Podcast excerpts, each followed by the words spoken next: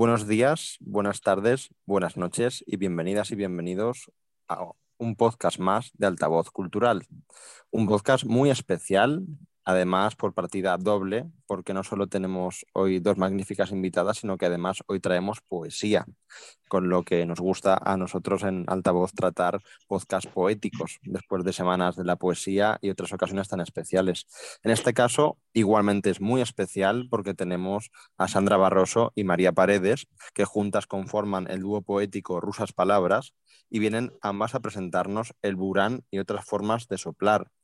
Tengo que añadir antes de presentaros como tal, queridas, que además, qué edición tan maravillosa para nuestras y nuestros oyentes, que lo sepan ya, ilustrada por Simón F. Castro, publicada en Talón de Aquiles. Mm, ha sido un gustazo no solo leeros a vosotras a nivel poético, sino disfrutar de toda la experiencia que deja el libro. Muy bienvenidas, espero que os encontréis muy a gusto y bueno, pues ¿qué tal estáis? bueno, es que esto como somos dos va a ser un poco complicado el distribuir el tiempo. bueno, pues nada, si te parece María, empiezo yo eh, y ahora te doy la palabra.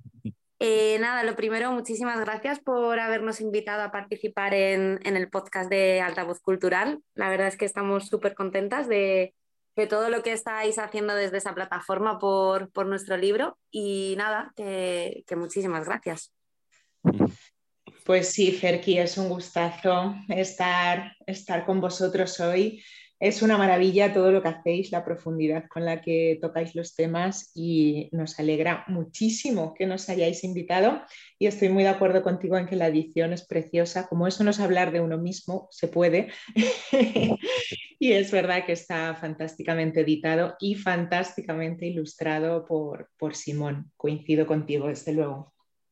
Sí, ha sido una gran experiencia, ya os digo, a nivel sensorial, más allá de, vuestras palabras, que han dejado momentos maravillosos. Luego hablaremos ya en profundidad del texto, pero efectivamente es eso, es un conjunto estupendo, es muy difícil que tenga una armonía y una imagen tan definida, aunque también es cierto que en vuestro caso creo con todo cariño que es menos complicado porque hay algo muy bueno en rusas palabras y es que ya hay una experiencia previa, ya hay una tradición de cómo os combináis a nivel visual, a nivel de identidad, etcétera, también con Simón, y esto permite, pues lógicamente, que ya lo que es el, emblema como tal, lo que es todo lo que implica rusas palabras, pues tenga ese reconocimiento con un simple vistazo allá donde estéis, ¿no?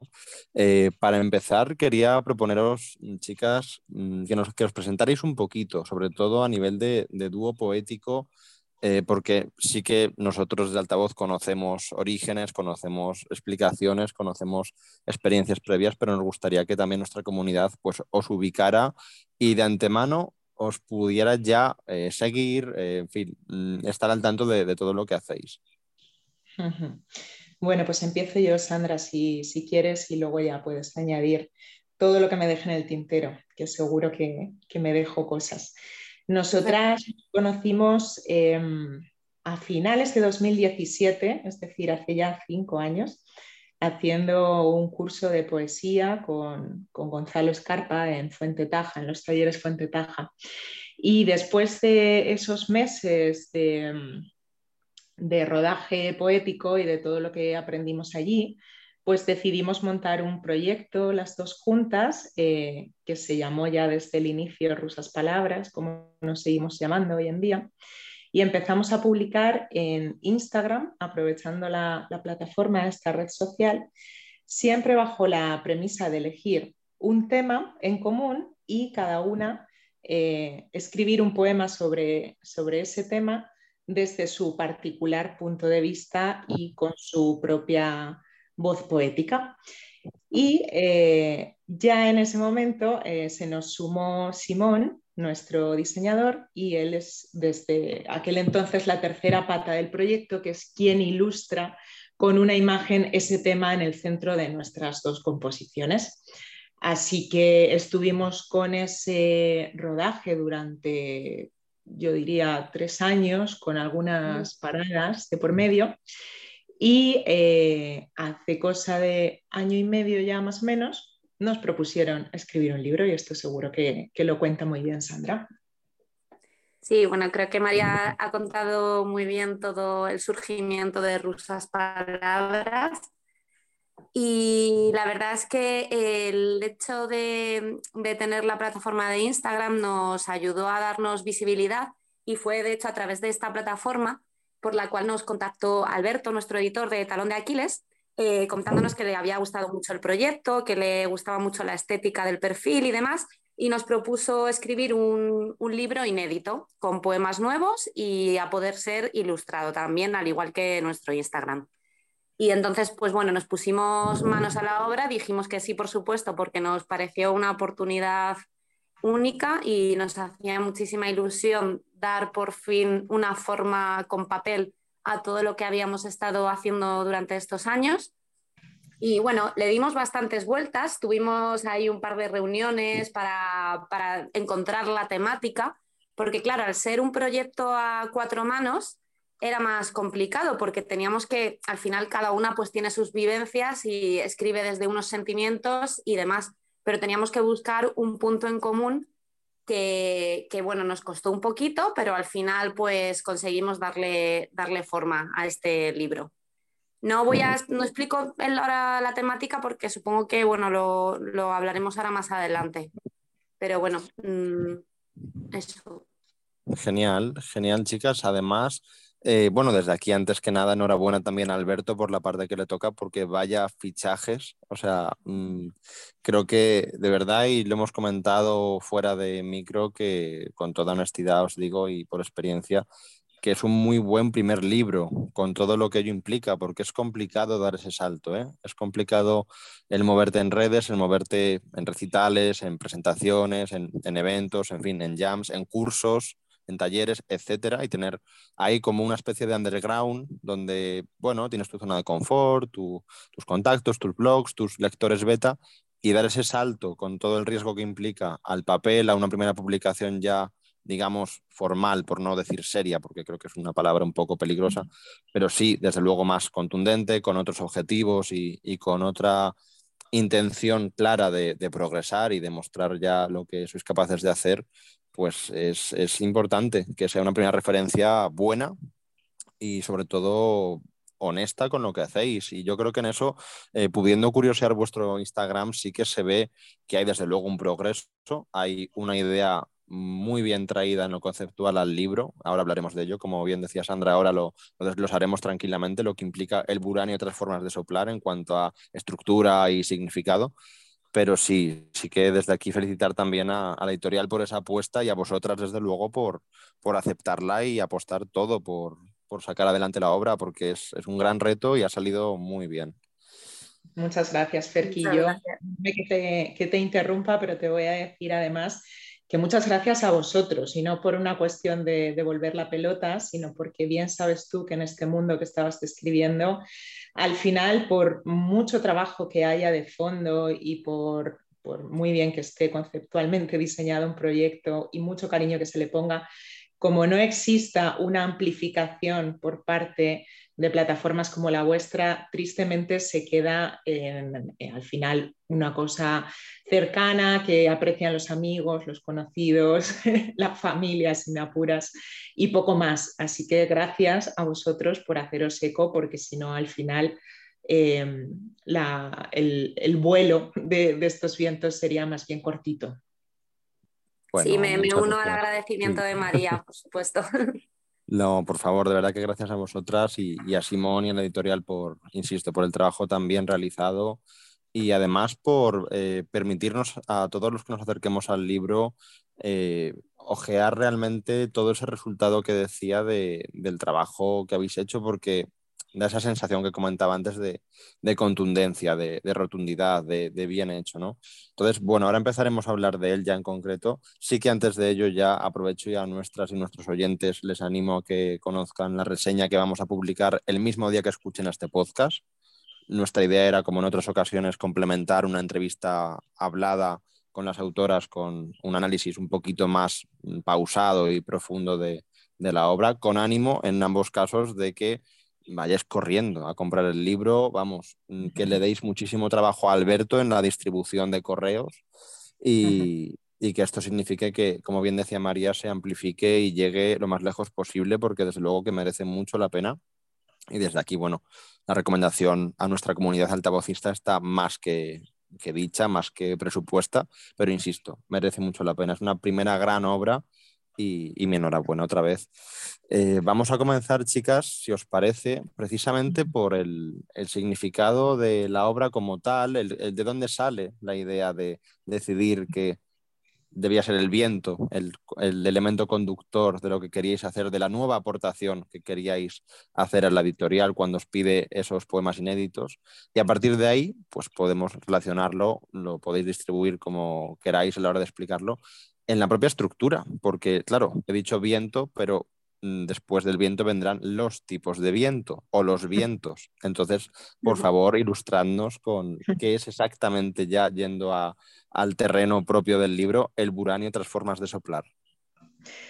Vale, pues Sandra, si te parece, voy a contar previamente de dónde vienen estos vientos y luego si quieres los explicas tú. ¿Te parece? Sí, perfecto. Pues mira, Ferki, fue muy curioso. Yo lo he tenido que buscar porque no recordaba exactamente cómo llegamos a la idea del viento. Entonces, en previsión de esta charla que vamos a tener, me he metido en el grupo de WhatsApp que tenemos Sandra, Simón y yo para buscar de dónde vino, eh, cuáles fueron los, albores de, estos vientos. ¿no? Exclusiva brutal, María. ¿Cómo, cómo? Esto es una exclusiva brutal, ¿eh? ha, hecho, los deberes. Sí, sí, sí, pues es que fijaos que ni yo lo recordaba. El caso es que, como bien decía Sandra antes, tuvimos ese par de reuniones y, y estábamos en plena tormenta de ideas. Y antes de ser vientos pensamos en accidentes geográficos, que yo no sé si esto lo recordará Sandra. Sí, y montañas. Yo decía, sí, montañas. Me parecía muy poético.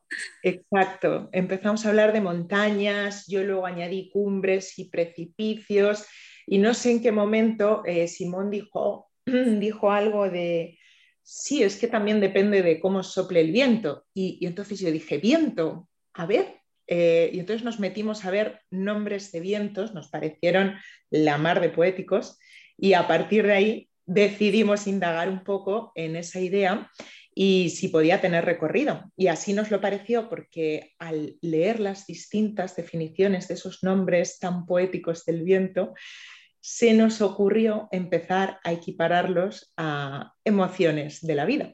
Y en esas estábamos cuando nos surgió definitivamente la voluntad de, hacer estos vientos que ahora seguro que, explica Sandra maravillosamente. Sí, pues bueno, lo que, lo que contaba María, lo del viento nos pareció súper poético y la verdad es que os invito a todos a que si tenéis algún ratito así tonto, eh, bichéis un poco en internet eh, los distintos tipos de vientos porque es que son preciosos, las definiciones son increíbles. Y bueno, lo que sí que teníamos claro, que además tengo yo un, dibujo, bueno, como un esquema que escribimos la primera vez que tuvimos la, reunión para tratar el tema, eh, teníamos claro que queríamos estructurar el libro en distintos bloques para ilustrar cada uno de estos bloques y así mantener un poco la, dinámica que ya teníamos instaurada en Instagram. Y entonces por eso decidimos eh, utilizar los vientos, cada viento como un bloque, que lo íbamos a asemejar con distintas emociones o distintas etapas de la vida. Y así el primer viento que abre el libro es el zonda, que es un viento seco y sucio que proviene del polo sur, que con frecuencia arrastra mucho polvo. Y esto nos hizo pensar en la culpa y en el estigma que se adhiere a nuestro cuerpo y a nuestros recuerdos y al final acaban convirtiéndolo en remordimientos. Y así fue como nació el primer, el primer bloque, que está dedicado a la culpa y al, arrepentimiento. Eh, después eh, decidimos poner el viento siroco, que es un viento que, bueno, este, mm, María, si quieres, puedes explicarlo tú, que es que eh, cuentas unas anécdotas que me encantan en, las presentaciones. Sí, además, como ya tenemos distribuido en las presentaciones, siempre Ferki lo sabe que ha estado. Eh, vamos hablando cada una de, un tipo de viento, ¿no? Entonces el segundo, después de ese zonda que ha explicado Sandra, es el siroco. Y el siroco, que algunos de los oyentes a lo mejor están pensando en esa expresión que se dice a veces, ¿no? De a este le ha dado un siroco. eh, quisimos asemejarlo a, a la locura, ¿no?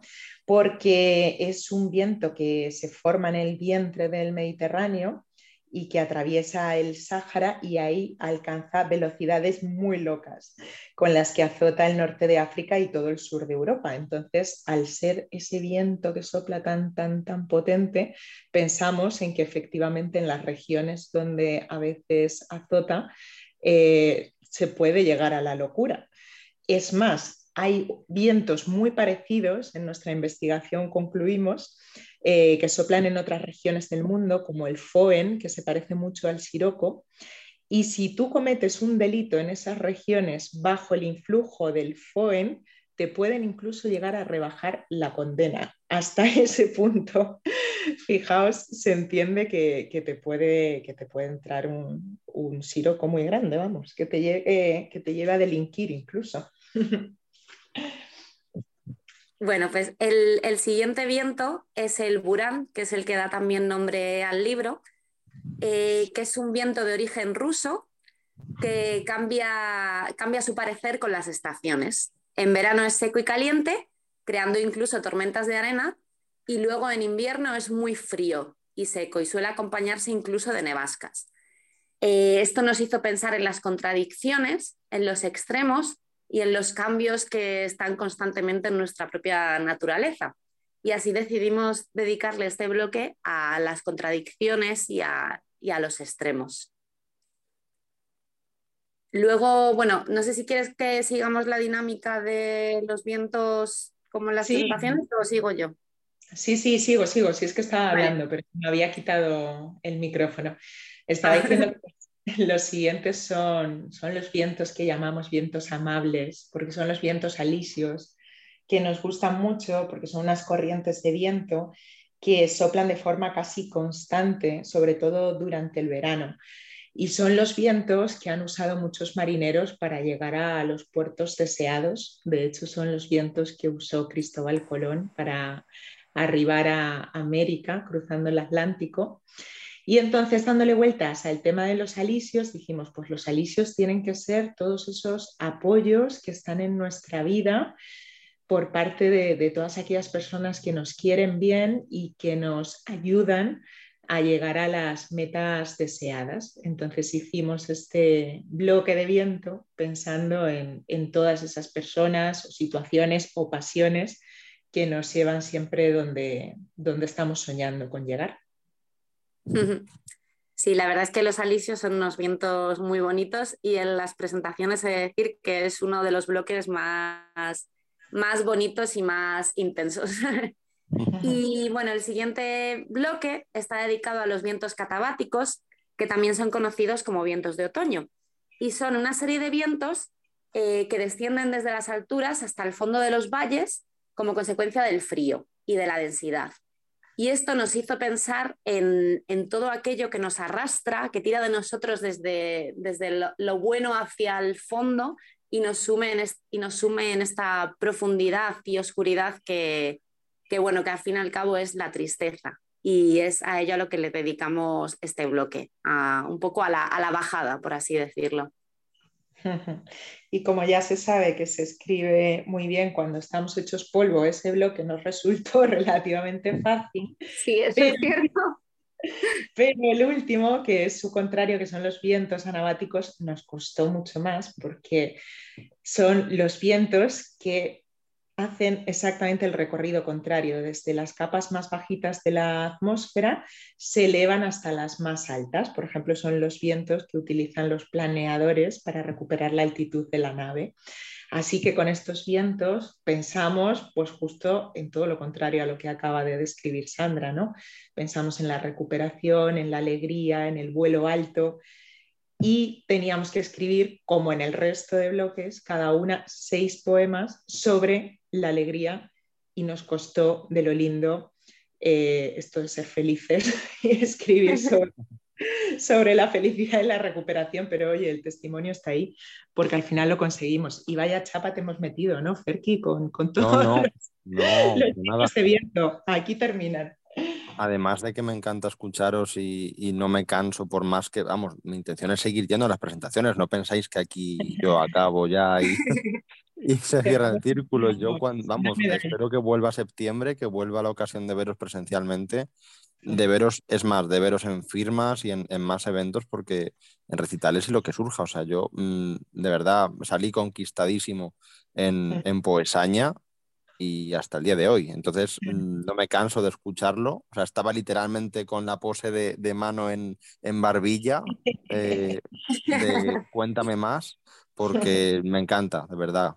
Entonces, no, y es más que necesario, es que los oyentes tienen que, ubicarse y además es que demuestra, eh, sin, sin, pretender compararlo con, otros, con otras obras, ¿no? Pero demuestra lo que decíamos antes y que yo he querido halagar lo primero del trabajo tan, tan fuerte que hay detrás. O sea, no es una casualidad, no es un capricho, no es algo que surge tan espontáneamente como parece. Sí que surge, ¿no? Como todas las buenas ideas, de la forma más inocente a veces, pero luego el desarrollo es justo lo que yo os quería preguntar ahora. Eh, el proceso creativo que hay detrás es impresionante porque o sea, y más con el tema de, alternar los diferentes bloques temáticos, ¿no? Sí que quería preguntaros, eh, de cara a que nuestra comunidad también lo, sepa y, lo tenga en cuenta al valorar el conjunto final que tan bien hecho está, tan redondo y ya te lo presentan, claro, tú ves el libro y dices, qué, qué maravilla, ya está todo en su sitio y todo eh, perfectamente justificado, pero ¿cómo ha sido el proceso individual primero? Eh, María y Sandra, Sandra y María, de crear cada una los poemas? No sé, se me ocurren preguntas paralelas del tipo, mm, empezabais por un bloque, lo terminabais, eh, digamos, obligándoos a ello, alternabais, según el estado de ánimo aprovechabais para sacar un poema de un bloque concreto. ¿Cómo ha sido todo esto, por favor? Mm, qué buena pregunta. ¿Me adelanto, Sandra, o, o prefieres? Sí, sí, dale, dale. Es que me ha parecido una muy buena pregunta porque me ha traído un montón de nostalgia, porque no había vuelto a pensar en ello y de repente, claro, me, he proyectado cuando estábamos escribiéndolo. En mi caso, que creo que no es el de Sandra, pero ahora nos lo contará ella, en mi caso yo fui alternando. Eh, y efectivamente, tal y como decías, según mi estado de ánimo, si en ese momento tenía algo eh, sobre todo positivo que contar, pues por supuesto aprovechaba corriendo para hacer un anabático, que ya hemos dicho que fueron los más costosos. Me encanta la idea de voy a aprovechar para hacer un anabático. Sí. Sí, sí, así era. Si tenía algo provechoso que contar, eh, iba para allá directamente. Y luego hubo otra serie de, de bloques que para mí por lo menos se confundían un poco. Yo al final escribía como he escrito siempre, desde mi estado de ánimo, o sea, intenté no escribir como por encargo estrictamente, entonces yo iba escribiendo según vivía, pero luego me daba cuenta de los matices que podía haber en cada uno de los poemas y con la corrección sobre todo hacia dónde podía llevarlo, hacia qué bloque se podría aproximar más y en qué molde podría encajar mejor, ¿no? Por así decir. Así que creo que en mi caso ese fue el proceso, ¿no? Un poco orgánico, o sea, según iba, iba saliendo, sin perder tampoco de vista que, evidentemente me tenía que, amoldar a, esos seis bloques que habíamos definido previamente. Esto en mi caso. Sandra, yo creo que fue más por orden, ¿no? Me, parece recordar. Sí, sí, sí. Yo empecé religiosamente con Zonda, seguí con Siroco y así hasta el final. Eh, lo que sí que me gustaría contar, que eh, para mí era un momento muy divertido, que, bueno, María y yo cuando publicábamos en Instagram, que publicábamos todos los martes, eh, normalmente el día anterior o ese mismo día, antes de pasarle los textos a Simón para que los maquetase y demás, hacíamos una cosa que nosotras denominábamos como crash, eh, que era que nos cruzábamos los, textos y nos dábamos feedback. Y entonces durante la escritura del libro fuimos haciendo eso con cada bloque. Ahí lo que no recuerdo es si lo hacíamos estrictamente en orden, creo recordar que sí, pero, pero bueno, era eso, el intercambio de poemas del bloque entero que nos servía también para darnos feedback a la una a la otra, para hacernos sugerencias y demás. Y bueno, en, en cuanto a la escritura así como mm, tal, eh, yo la verdad es que mm, lo utilicé de una manera súper terapéutica porque el libro lo, escribimos, yo creo que entre julio, agosto y septiembre, si no recuerdo mal, ¿verdad, María? Sí, sí, sí, fueron los meses de verano. Sí, nos habíamos puesto así como un poco el deadline en septiembre de tenerlo todo. Y bueno, yo aprovechando las vacaciones porque durante, durante la etapa laboral lo tengo más complicado para sentarme a escribir y ya sabemos que cuando te sientas a escribir igual te tiras una hora hasta que te empiezan a salir las palabras, pues aproveché el verano para, darle candela y la verdad es que me, me, sirvió para darme cuenta de muchas cosas que tenía en mi interior y que no, y que no estaba siendo consciente de ellas. Y la verdad es que lo disfruté mucho, a pesar de tener ahí un poco como la presión de mm, ahora sí o sí tengo que escribir porque tengo que, tengo que mandar un texto eh, con forma y tiene que ser algo decente, pero creo que esa presión, más que agobiarme, me, me ayudó a darme un empujoncito y la verdad es que lo disfruté un montón el proceso. Qué interesante que sean dos procesos mm, tan distintos realmente y qué interesante también, lo habéis comentado entre líneas, eh, la dualidad que, ofrece desde luego el, poemario, no ya en estructura solo, sino en, significado en cuanto a la propuesta poética de cada una. Son dos voces tremendamente distintas. ¿eh? Es, mm. es un reto también por esa parte muy jugoso para el lector, la lectora que se acerque al libro, porque yo os aseguro que he llegado a base de escucharos eh, recitar, que ahora por supuesto habrá ocasión para ello, por favor. Yo además le mm. pido el esfuerzo a María, que está como está con la voz hoy, pero no os podéis ir de altavoz sin recitar, ¿vale? Eh, porque es, vamos, es maravilloso escucharos, pero tanto escucharos en directo como leeros, eh, ocurre eso, que yo a día de hoy os aseguro, de verdad que no es por, por halagarlo, aunque parece muy importante en un libro así, escrito a cuatro manos, eh, que soy capaz de, me dais un poema inédito y sé que es de Sandra o sé que es de María. Y ¿En eso serio?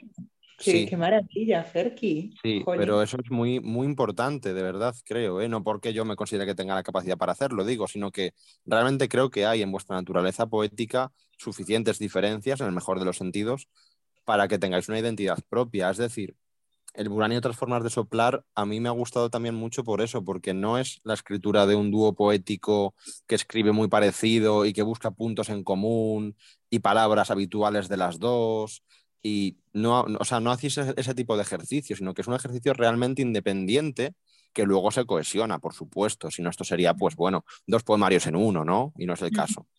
Pero es algo muy bonito y muy complicado de conseguir. Entonces, eh, por eso también luego lo de, lo de pediros por favor que nos recitéis algo para ilustrar esta idea de, dos voces tan distintas, pero sí, sí que sucede, sucede y eh, en este sentido yo quería de verdad eh, también invitaros a que con toda la confianza, estamos en familia, os pudierais un poco analizar la una a la otra en este sentido. ¿Qué encontráis en la otra voz que os atraiga especialmente, que os resulte algo que, pues lo típico, ¿no? De, vaya, mi compañera hace esto de una forma que yo no sería capaz de hacer o, admiro esto particularmente de ella cuando escribe? ¿Qué es lo que creéis que, más os llama la atención? Qué maravilla, primero lo que has dicho, Ferki, muchas gracias. La verdad que sí, creo que, somos muy distintas, pero bueno, que, es impresionante y, qué gustazo, ¿no? Que se, que se pueda ver esa diferencia cuando se nos lee o cuando se nos escucha, porque si no es lo que dices, ¿no? Al final sería un poemario doble y, claro, no, no, tratamos de eso. Y en cuanto a lo que preguntabas, pues bueno, yo de Sandra siempre lo he dicho que a mí su, su poesía me parece que bebe de un mundo completamente distinto al mío, tanto en forma como en fondo. Eh, y fíjate que la forma, pues más o menos venimos de la misma escuela porque hicimos aquel, aquel curso juntas en el que nos hacían especial hincapié en el sonido, en la musicalidad que tiene que tener el poema. Creo que eso sí que las dos, pues bueno, lo hemos mamado y, y nuestros versos se han quedado un poco impregnados de esa musicalidad. Pero luego eh, la forma de Sandra es muy distinta, ya no porque sus versos, si te fijas, de normal siempre son más largos, entonces la, misma forma del poema ya es distinta, em, sino porque tiene como...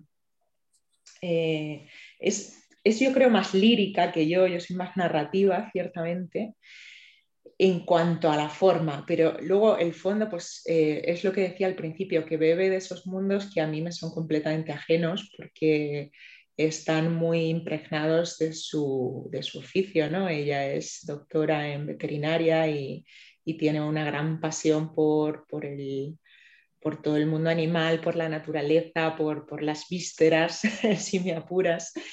Y, y, a mí eso siempre me ha fascinado, que ella sepa eh, manchar en el mejor de los sentidos sus versos con, con todo ese universo propio tan poco habitual, además, en, en poesía, ¿no?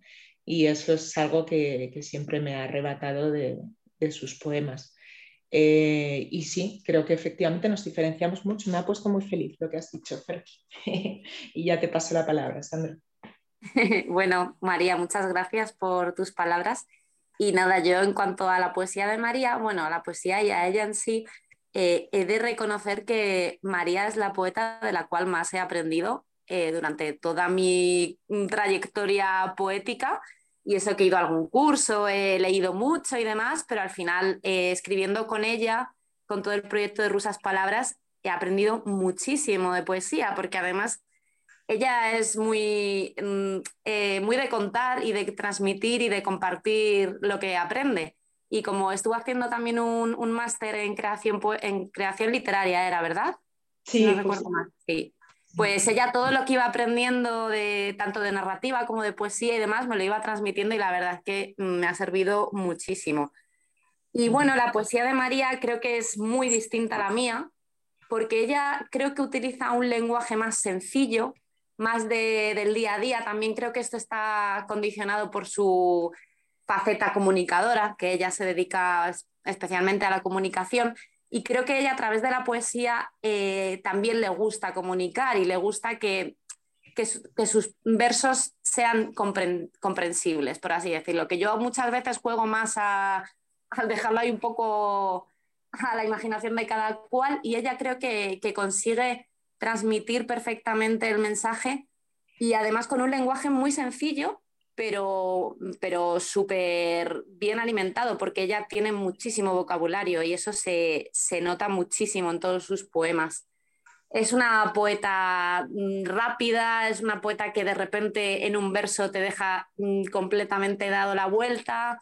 Y bueno, pues mm, la verdad es que creo que nos complementamos muy bien porque en el libro se aprecia muy bien esa diferenciación de voces poéticas y nada más por decir. Ya ves, Ferki, que nos admiramos mucho. Eso queda patente. No, pero qué bonito, chicas, escucharos y, además comprender también eso, eh, de dónde viene esa diferencia que desde fuera a lo mejor es tal vez eh, a veces más evidente, a veces menos, según el bloque, según el proceso creativo, etcétera, y el resultado, ¿no? Y el, también vivirlo desde vuestra experiencia creadora es muy interesante. Qué maravilla escucharos, chicas, de verdad. Eh, y ahora ha llegado pues un grado más en la escala de, de lo que es estar encantados escuchando lo que decís y, y cómo habláis, porque pasamos precisamente al momento de recitar los poemas y bueno, pues lo primero de todo, por pura cortesía, por supuesto, como invitadas, es que escojáis el que queráis, en este caso dos, cada una mejor, para que, además, bueno, es que el libro de verdad que mola mucho también, entre otros motivos, porque el camino que haces leyéndolo es muy disfrutable. O sea, o sea el hecho de encontrarte eh, la voz de Sandra, la voz de María, luego otro bloque, etcétera, lo hace tremendamente entretenido, en el sentido de que no se te hace nunca una bola con un bloque de poemas y otro bloque, y no, en eso es muy ligero. De verdad, eh, por volver a recomendarlo encarecidamente a nuestras y nuestros oyentes, por favor, que es que es un libro que, lo devoras, o sea, que es, que es comodísimo. Eh, entonces, si os parece, para que no sea una muestra excesiva, pero sí que quede constancia de que hay una diversidad, pues os pediría por favor que escogierais cada una dos poemas propios y que fueran de bloques distintos. Vale. Pues María, si quieres empieza tú. Vale, perfecto. Bueno, pues aparte de que vamos a salir de aquí con 10 kilos más cada una de orgullo de todas las cosas bonitas que nos estás diciendo, Ferki, eh, voy a hacer un poema del bloque de Burán, el que le da el que le da nombre al, libro, que recordamos brevemente es ese viento que es ruso, por eso lo elegimos, porque nosotras somos rusas palabras, eh, y es un viento que sopla muy cálido en verano, muy frío en invierno, y eh, por eso lo elegimos para hablar de las contradicciones que nos habitan a todos. ¿no? Entonces, en este poema que yo voy a recitar, eh, viven algunas de las contradicciones que me definen. Se titula 8 y 80 y dice lo siguiente.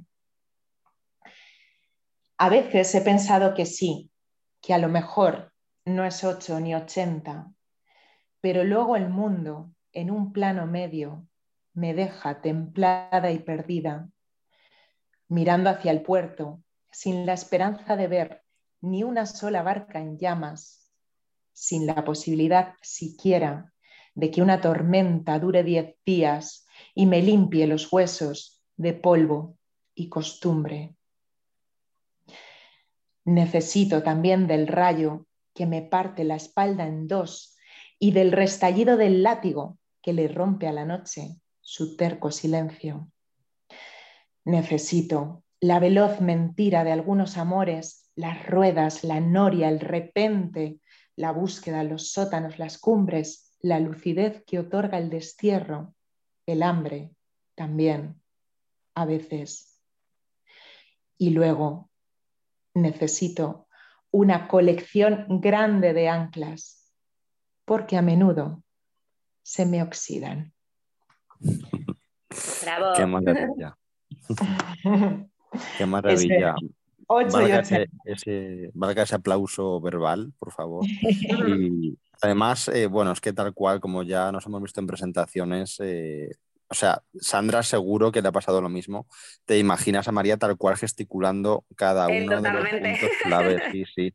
O sea, seguro que ha hecho lo de las anclas eh, que a menudo se le oxidan ya con el gesto completo. Sí, sí. Lo cierto es que sí, soy como un teleñeco un poco, pues no puedo evitar. No, moláis, mucho en directo. De verdad que eh, también es otra forma de, de disfrutar de la obra. De verdad que aquí también se nota eso, que, es una, son voces poéticas muy potentes en, el papel al, ser leídas, pero sí que le aportan, es como los, los buenos dúos musicales en directo. O sea, mm. pagas la entrada por ir a ver en directo algo que es todavía, bueno, no mejor, pero que sí que te aporta una experiencia mayor que, que leer. Entonces, bueno, en cuanto salgan más ocasiones, por favor, de presentaciones, eventos y demás, ya sabéis que contáis con nuestra presencia y con nuestro cariño para poder moverlo por redes, contactos y, gente, porque, bueno, de verdad que aquí desde aquí a nuestros oyentes y nuestras oyentes, por favor, mm, igual, no perdáis esa ocasión de verlas en directo porque son geniales. Ay, Ferki, mil gracias. Esperemos vernos más veces. Ojalá. Sí, a ver, a ver si en septiembre retomamos la etapa de, presentaciones, que la verdad es que creo que ayudan mucho a dar visibilidad al libro y además lo disfrutamos un montón. De hecho, en uno de estos, de la, última presentación en la que estuviste con nosotros en aleatorio, Perky, eh, justo una compañera mía de trabajo que compró el libro eh, me dijo que claro, que ella no suele leer poesía, que no, no le llama mucho, pero, pero que deberíamos hacer un audiolibro. es que claro, cuando lo recitáis vosotras molan muchísimo los poemas, no es como si lo recito yo conmigo. Y, sí, la verdad es que sería una propuesta interesante, nos lo guardamos en la cámara. Sí, sí, me sumó a la propuesta indecente desde luego.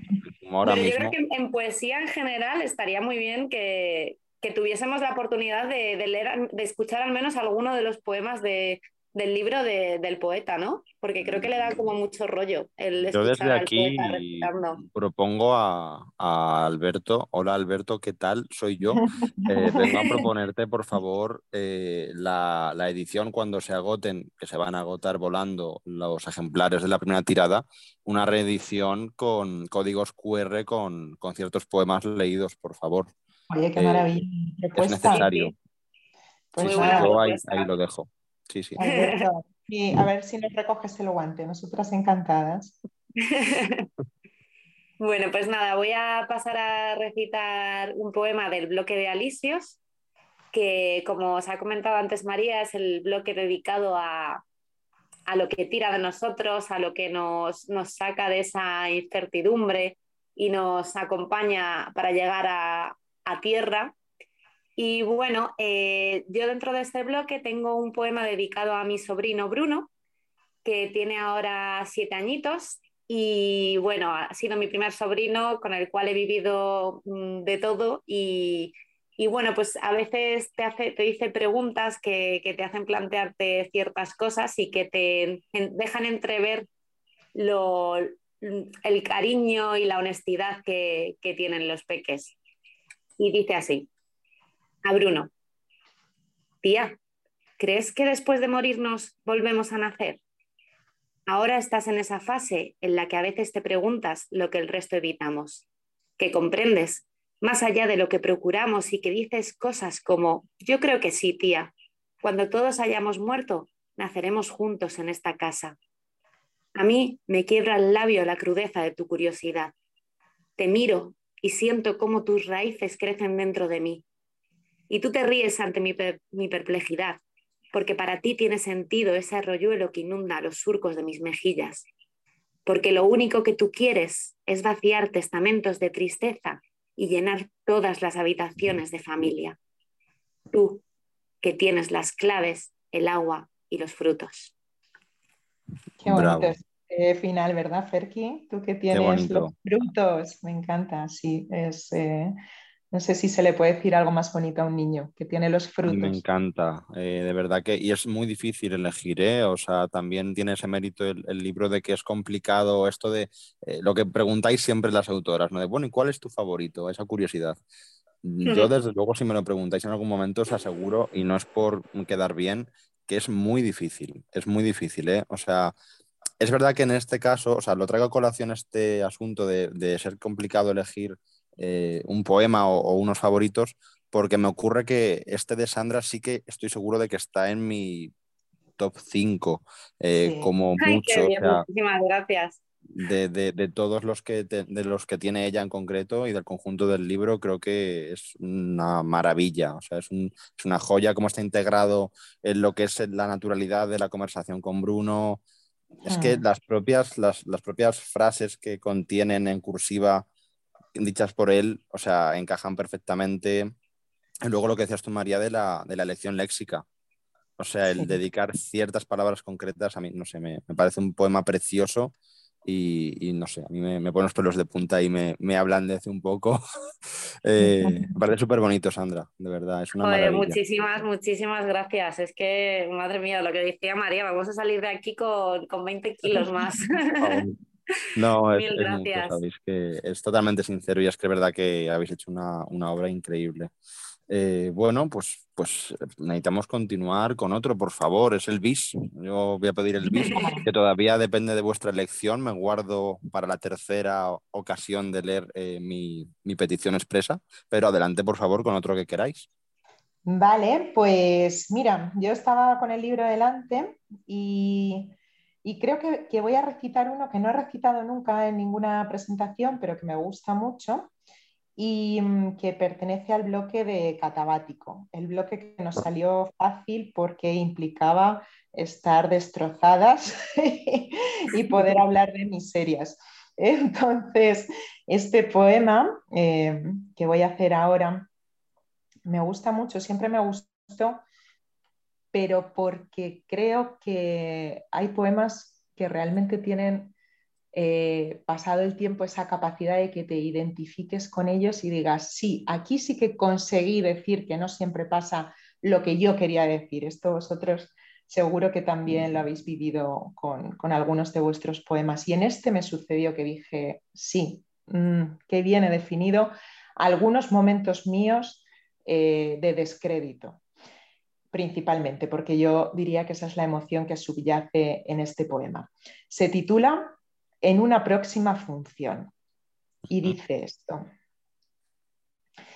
Cuando el descrédito lo inunda todo, el reloj, los escaparates, el amanecer, la vida se vuelve un decorado blasfemo y cínico sobre el que andar con los ojos yertos, paseando la nada por los mostradores, escuchando el silencio de los bazares, creyendo mendad incluso la histeria de los críos a los que se les escapa otra vez el balón.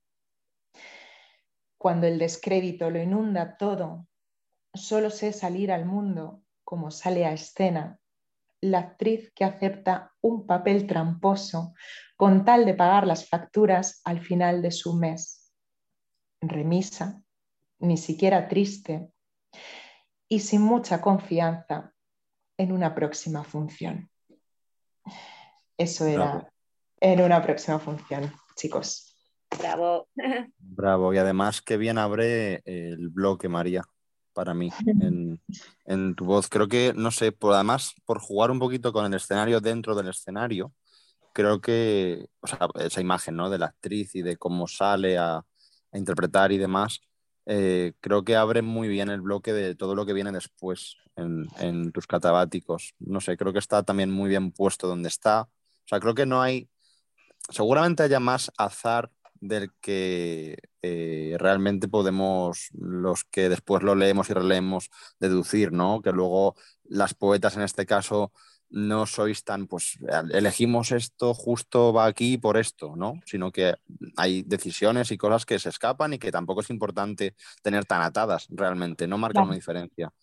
Pero sí que coincide que en ese azar más o menos controlado hay eh, pequeñas decisiones como esta que, han caído muy bien. Sí, me, pasa también bastante con, algunas, eh, bueno, y de hecho, sin ir más lejos, en el de Sandra me ocurre igual. Creo que el primero de, catabáticos de, Sandra tenía que ser el primero.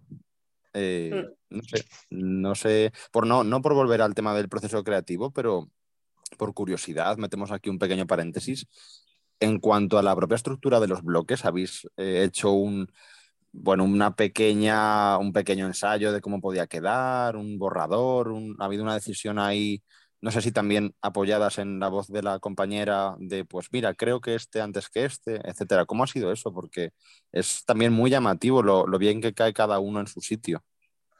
Sí, yo creo que un poco como decía Sandra antes, eh, cuando hacíamos esos crash, eh, que la palabra no tiene mucho sentido, pero siempre nos hizo gracia llamar crash a pasarnos los poemas de la otra. Yo creo recordar que sí que nos decíamos eh, cosas y nos dábamos mm. argumentos, ¿verdad? Para, el tema del sí, orden. Sí, sí. Pero yo creo que, lo hemos mantenido bastante fiel a, cómo lo, lo, mandábamos en un primer momento. No sé si en algún blog hicimos ahí algún, algún cambio, pero en general yo creo que ya como que nos, de, hecho tuvimos eh, dudas sobre cómo presentar los poemas, porque en un primer momento eh, la idea inicial era presentarlos contrapuestos como estaban en el Instagram, pero luego escribiéndolos, María y yo eh, llegó un momento en el que estábamos súper convencidas de que debían ir todos los poemas de cada una seguidos, porque eran mm. eso, era como una historia, como un, con un hilo conductor.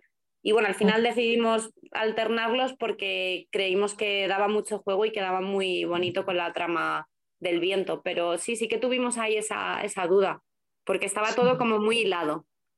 Sí, sí, sí. Pero es verdad que el orden de cada una lo fuimos eligiendo, aunque luego nos hiciéramos algún tipo de indicación mutua, pero sí, lo fuimos eligiendo.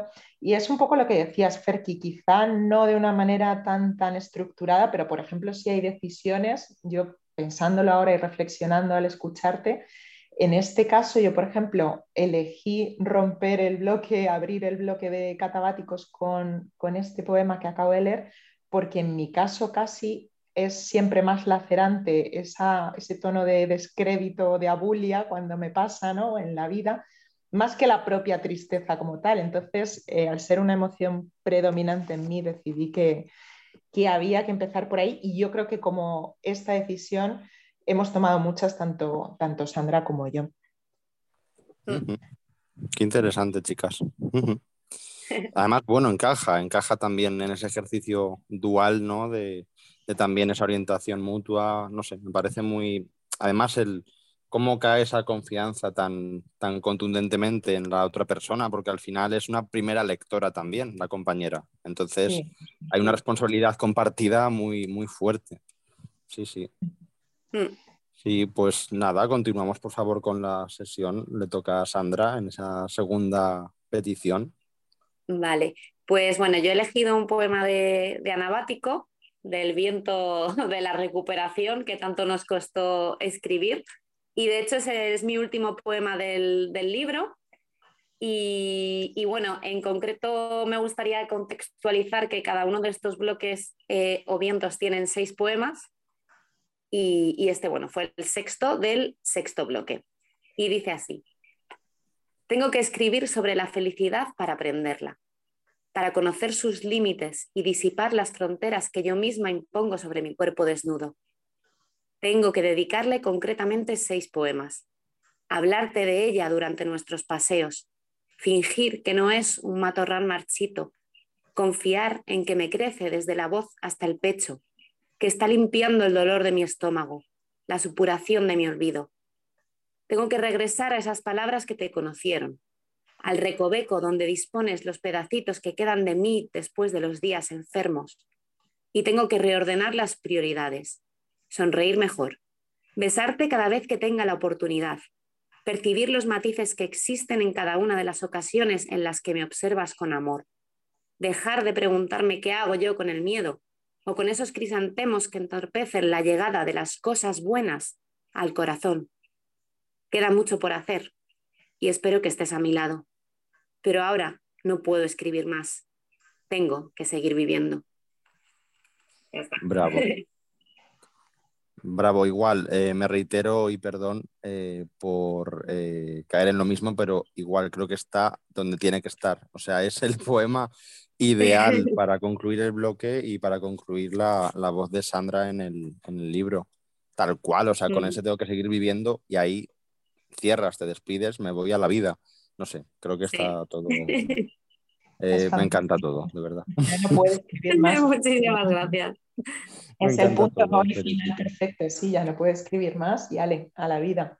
Sí, sí, tal cual. O sea, es que cierra el, cuaderno, o sea, cierra de tipo, ah, no sé si se va a escuchar, pero, ¿sabes? O sea, es como, ¡pum! Y, me voy. Punto, y final. Sí, tal cual, qué maravilla. Eh, bueno, para mí otro de los, de los greatest hits de Sandra en, en la obra. Eh, no sé, encantadísimos nuestros y nuestros oyentes con la lección de hoy seguro, dentro de que todos tienen la calidad suficiente, por supuesto, para estar en la obra, pero en fin, estos en concreto son muy representativos del, del nivel tan alto que hay. Eh, pasamos a, a, las peticiones del entrevistador eh, como tal, si, si, queréis. Qué curiosidad tengo, Ferkin. En este... No voy a hacer nada original. Es que, ¿sabéis qué pasa? Que lo he pensado, digo, bueno, voy a aprovechar la situación para eh, pedir a alguno que no haya escuchado hasta ahora, ¿no? Porque qué ocasión tan estupenda, esa exclusiva en altavoz cultural. Pero es que he escuchado algunos que me gustan tanto y que seguro que ya estáis hartas de, repetir en directo, pero es que yo necesito pedirle a María el de Carmen para empezar. Que se encuentra en el, en el bloque Te lo juro de, que estaba, abriendo ahora mismo la página eh, con, ese, con ese poema porque mm, tenía un palpito de que se le ibas a pedir, te lo juro. Yo no, no, me imaginaba que fuera Carmen, pero vamos, estoy encantadísima. Carmen, la pobre, desde donde esté, Espero que siga viva, tiene que estar odiándome en lo más profundo. Bueno, pues vamos a contar la historia de, Carmen para el que no la conozca. Em, Carmen es una mujer a la que yo me encontré haciendo un reportaje, yo soy periodista y estaba haciendo un documental para la plataforma Amazon sobre los atentados del 11 de marzo. Entonces tenía que buscar em, muchos testimonios, ¿no? incluso de condenados por aquel atentado infame, pero en este caso estaba intentando recabar el testimonio de un confidente de la Guardia Civil que dio aviso en la zona de, Asturias de que se estaba traficando con explosivo y que se podía hacer, que se podía estar intentando pergeñar algún plan eh, con el explosivo que había en, en, la zona donde él vivía y tal. Entonces, esto sucedió, la Guardia Civil hizo caso omiso a este señor, eh, que por otro lado era bastante particular, así que sus razones tenían para, para, no escucharle mucho, pero bueno, nos pareció que era interesante su testimonio, así que me fui tras él por los montes perdidos de Asturias y me costó muchísimo, muchísimo dar con su casa porque vivía casi como un eremita, eh, refugiado en lo alto de, de una aldea de casas muy diseminadas. Y cuando llegué hasta él, después de preguntar en muchos pueblos por su paradero, por fin llegué hasta su casa, pero no estaba él. La que sí que estaba era Carmen, que era una señora que vivía en la casa de al lado, la única casa que estaba cercana a la de este señor. Y Carmen no se tomó nada bien mi presencia allí, ni se tomó nada bien que yo estuviera eh, esperando durante horas la llegada de este señor porque no comprendía que yo era periodista y que necesitaba hablar con él para que me contara su historia y tal. Así que eh, decidí escribirle en, homenaje a lo que me sucedió con ella un poema a Carmen enmarcado en el bloque de Siroco, que es el de la locura, y ya no digo más y paso a recitarlo. Dice así Carmen. La encontré haciendo uno de mis reportajes. Yo buscaba a un confidente exiliado en la montaña, testigo protegido de una trama que nadie puede olvidar. Ella vivía junto a él en el último confín de la aldea y me decía, detrás de su garrota, que no se fiaba de mí, que yo no era periodista, sino agente de seguros, cobradora de morosos, bailarina de striptease o prostituta. Yo intentaba sin éxito explicarle mi mundo, la necesidad de la espera a la puerta del suyo. Ella sujetaba su mirada aviesa mientras me reprendía implacable, pero confusa. Soy el doble de vieja que tú. Estás contaminándote el cuerpo. ¿Acaso eres tonta? No, pareces muy lista, pero yo tengo 70. Después me hacía cortes de mangas dentro de su bata roja. Yo podría haberla encarado, haberle pedido que parara, pero solo pude quedarme de pie frente a ella pensando en cómo la locura devoraba tenazmente cada pliegue de su cerebro como un petirrojo atacaría, metódico, un fruto mollar. Al día siguiente, supongo, volvería el día a su azul, amaneciendo sin remedio otra vez sobre su mala cabeza. Bravo. Qué bueno. Bravo, genial ya.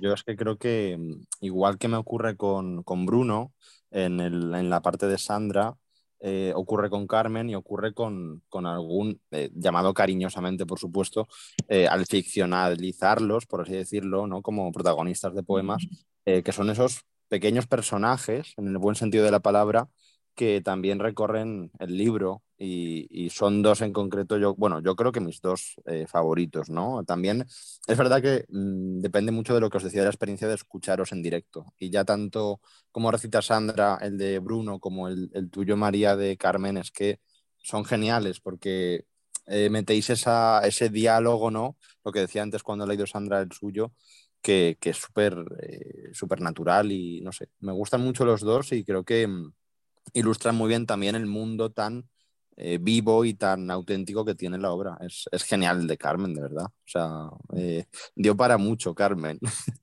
Pobre mujer, pobre mujer, si sigue viva, que espero que sí, se le estarán pitando los oídos por mi culpa en cada presentación, en, en cada momento que leo este poema. Se está haciendo famosa. Sí, sí, sí, sí, sí, desde luego, qué bueno. Eh, bueno, la petición de Sandra tampoco va a ser muy original. Eh, tengo, tenemos que irnos a Zonda en esta ocasión y es el tercero de Zonda porque es brutal. O sea, eh, es brutal y es que hay también otra de esas frases capitales de la obra que yo, yo creo que son, o sea, a lo largo de la obra tenéis como tanto una como otra varios universales, me atrevería a decir, que seguro que eh, hacen que nos identifiquemos en algún momento todos. Creo que eso también es, es poesía, precisamente porque la poesía permite esa reflexión a modo de, espejo, ¿no? Que a veces hacemos cuando leemos a alguien que no somos nosotros y haces ese clic de decir, jope, soy yo, está hablando de mí. Y, y, me pasa, por ejemplo, en este poema de, de Sandra mucho con, bueno, una de las, de las frases, bueno, la única que viene como tal en, cursiva dentro de, del poema, pero en general en el sentimiento también ocurre. Eh, no sé, no quiero adelantar nada más ni hacer más spoiler, pero eh, es, brutal el poema tercero de Zonda tuyo, Sandra, de verdad. Así que, por favor, cuando quieras. Genial, muchísimas gracias, porque de verdad esto está siendo, vamos, maravilloso. No, no todos los días nos dicen cosas tan bonitas. Qué gustazo. Bueno. pues este poema, el tercero de Zonda, porque yo no pongo, yo no pongo títulos a los poemas, eh, pero este poema eh, representa uno de mis primeros recuerdos. Y es bastante heavy porque ahora, como, como veréis, pues no es un recuerdo que digas, nada, me acuerdo de un día que mi abuela me invitó a un helado. No, es un poco más durillo todo. Y, bueno, el, bloque en sí va, en mi caso lo, lo estructuré bastante en torno a, a la niñez y a la infancia. Y bueno, este poema dice así. Un día, recuerdo, le rompí las medias a una niña sin motivo aparente. Solo quería destrozarlas entre mis dedos como si fuese plastilina, amarrada a la niebla. Las estiré con suma diligencia, tal vez ocasionando menos dolor de lo esperado. Ella lloraba y yo, victoriosa, me convertía en un trozo de barro, repitiéndome una y otra vez que yo también sé hacer daño, una y otra, una y otra, tantas como hendiduras de esas medias rotas. Bravo. Qué bueno, ¿eh, Perky, porque mola mucho también ese, es lo que tú decías, que esto te lleva a identificarte y yo creo que todos al escuchar este poema de Sandra buceamos ahí en nuestra memoria temprana para aprender a distinguir cuál fue ese momento en el que supimos de la maldad, ¿no? Y, Exacto, tal cual que, se rompe un poco, ¿no? Todo ese universo inocente hasta la fecha. Y sabemos que, somos capaces de hacer daño, luego por suerte nos educan para intentar hacerlo lo menos posible al común de nosotros, ¿no? Pero en ese momento de, certeza de aprender el daño, este poema es súper revelador. Sí, sí, sí, para mí es una, una fotografía universal, como decía, de, de la infancia, en cierto modo, porque sí que es verdad que es lo que decía Sandra, tienes otro tipo de recuerdos, por supuesto, y mucho más amables, ¿no? Eh, mm. Y bueno, depende ya de cada uno, la biografía de cada uno y tal, pero sí que normalmente relacionamos la infancia, o al menos sin tampoco entrar en ningún debate excesivamente complicado, eh, pues es un punto de vista positivo, ¿no? Vamos a dejarlo ahí. Entonces, ¿qué ocurre? Que esto es lo que te permite hacer ese clic que decía antes y llevarte efectivamente, María, a ese punto oscuro en el que tú a esa edad tan inocente, tan eh, aparentemente, pues eso, inofensivo, ¿no? Eh, de repente te descubres haciendo algo que, objetivamente está mal y que haces daño a otra persona, ¿no? Y, no sé, eh, por eso también creo que es un universal, porque creo que ahí nos vemos inevitablemente todos, nos vemos ahí, por más que luego, como bien dices, hayamos intentado reconducir, ¿no? Esa pequeña maldad de ese momento, ¿no? bueno, pues ha sido un placer, de verdad, escucharos, no solo recitar, sino hablar con vosotras, eh, todo desde el principio, ha sido un, gustazo teneros por aquí, creo que además era muy necesario que también la comunidad de altavoz pudiera disfrutar de vosotras ya eh, como invitadas, como, como, voces vivas, no solo eh, como voces leídas. Y ha sido un, un placer enorme, de verdad que se os quiere mucho en esta casa, se os admira un montón Esperamos que, por supuesto, sepáis que aquí tenéis lo que necesitéis mm, ya de, antemano, ¿no? Pero a partir de hoy también ya, eh, digamos, al haber eh, formado parte de una primera colaboración ya más expresa y demás en cuanto a, a tener ya ese reconocimiento de nuestra comunidad y que puedan seguiros y estar pendientes de lo que hacéis. Y nada, que, que, muchas gracias de verdad por venir, por, por escribir tan bien, por ser tan agradables y, y por haber entrado en, en, nuestras vidas aquel mes de abril. Pues, vamos, ahora seguro que, que Sandra viene a, redundar en lo que digo, pero vamos, que el placer es nuestro, que qué maravilla, efectivamente, que se cruzaran nuestros caminos aquella noche lluviosa de abril en Poesaña. Y a partir de ahora estoy segura de que nuestros caminos se van a ir entrelazando permanentemente. También podéis contar con nosotras para lo que queráis y gracias por ser una voz, no, un altavoz precioso y sonoro en el desierto de este mundo nuestro literario, que muchas veces es un desierto. un, placer, muy grande, Ferki.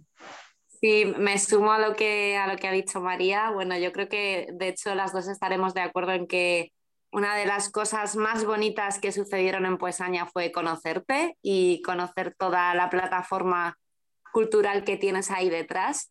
Y nada, que muchísimas gracias por habernos, mm, bueno, por haber compartido este espacio con nosotras, habernos dado voz y, y nada más, que bueno, yo por mi parte he disfrutado muchísimo y que muchísimas gracias. Muchas gracias a vosotras, insisto, y nada, nos vemos muy pronto, espero, en otra ocasión presencial. Seguimos en contacto para todo. Cuidaros mucho, por favor, disfrutar mucho del verano. Y, de, la, de, la, escritura también eh, que podáis, porque ya llegará el momento de preguntaros por próximos proyectos. Yo sé que ahora es pronto y tenemos que aprovechar a, dar a conocer muchísimo esta maravillosa obra que es El burán y otras formas de soplar, pero esto es un comienzo muy bonito de carreras literarias muy, muy prometedoras y nada, os deseamos lo mejor. Así que un abrazo y a nuestras y nuestros oyentes, pues lo mismo, que esperemos que os haya gustado este podcast y que compartáis el enlace, que lo mováis por vuestros círculos y sobre todo que conozcáis a Sandra y a María porque merece mucho la pena. Un abrazo. Un abrazo enorme, Ferki. Un abrazo.